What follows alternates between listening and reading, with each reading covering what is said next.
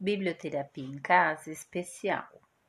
Hoje eu ganhei de uma amiga o mar, a visão do mar, o barulhinho do mar. Acabei de receber. E aí eu me lembrei desse poema do Manuel de Barros, O Menino que Ganhou um Rio. E hoje eu vou oferecer esse poema em especial para quem gosta de poesia e de receber presentes inusitados. O menino que ganhou um rio. Minha mãe me deu um rio. Era dia de meu aniversário e ela não sabia o que me presentear. Fazia tempo que os mascates não passavam naquele lugar esquecido. Se o mascate passasse, a minha mãe compraria rapadura ou bolachinhas para me dar. Mas como não passara o mascate, minha mãe me deu um rio.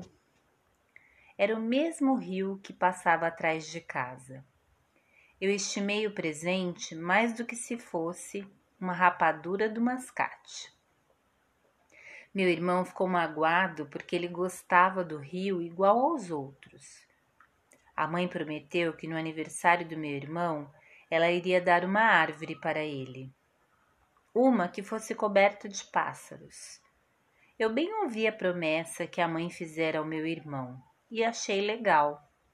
Os pássaros ficavam durante o dia nas margens do meu rio e de noite eles iriam dormir na árvore do meu irmão.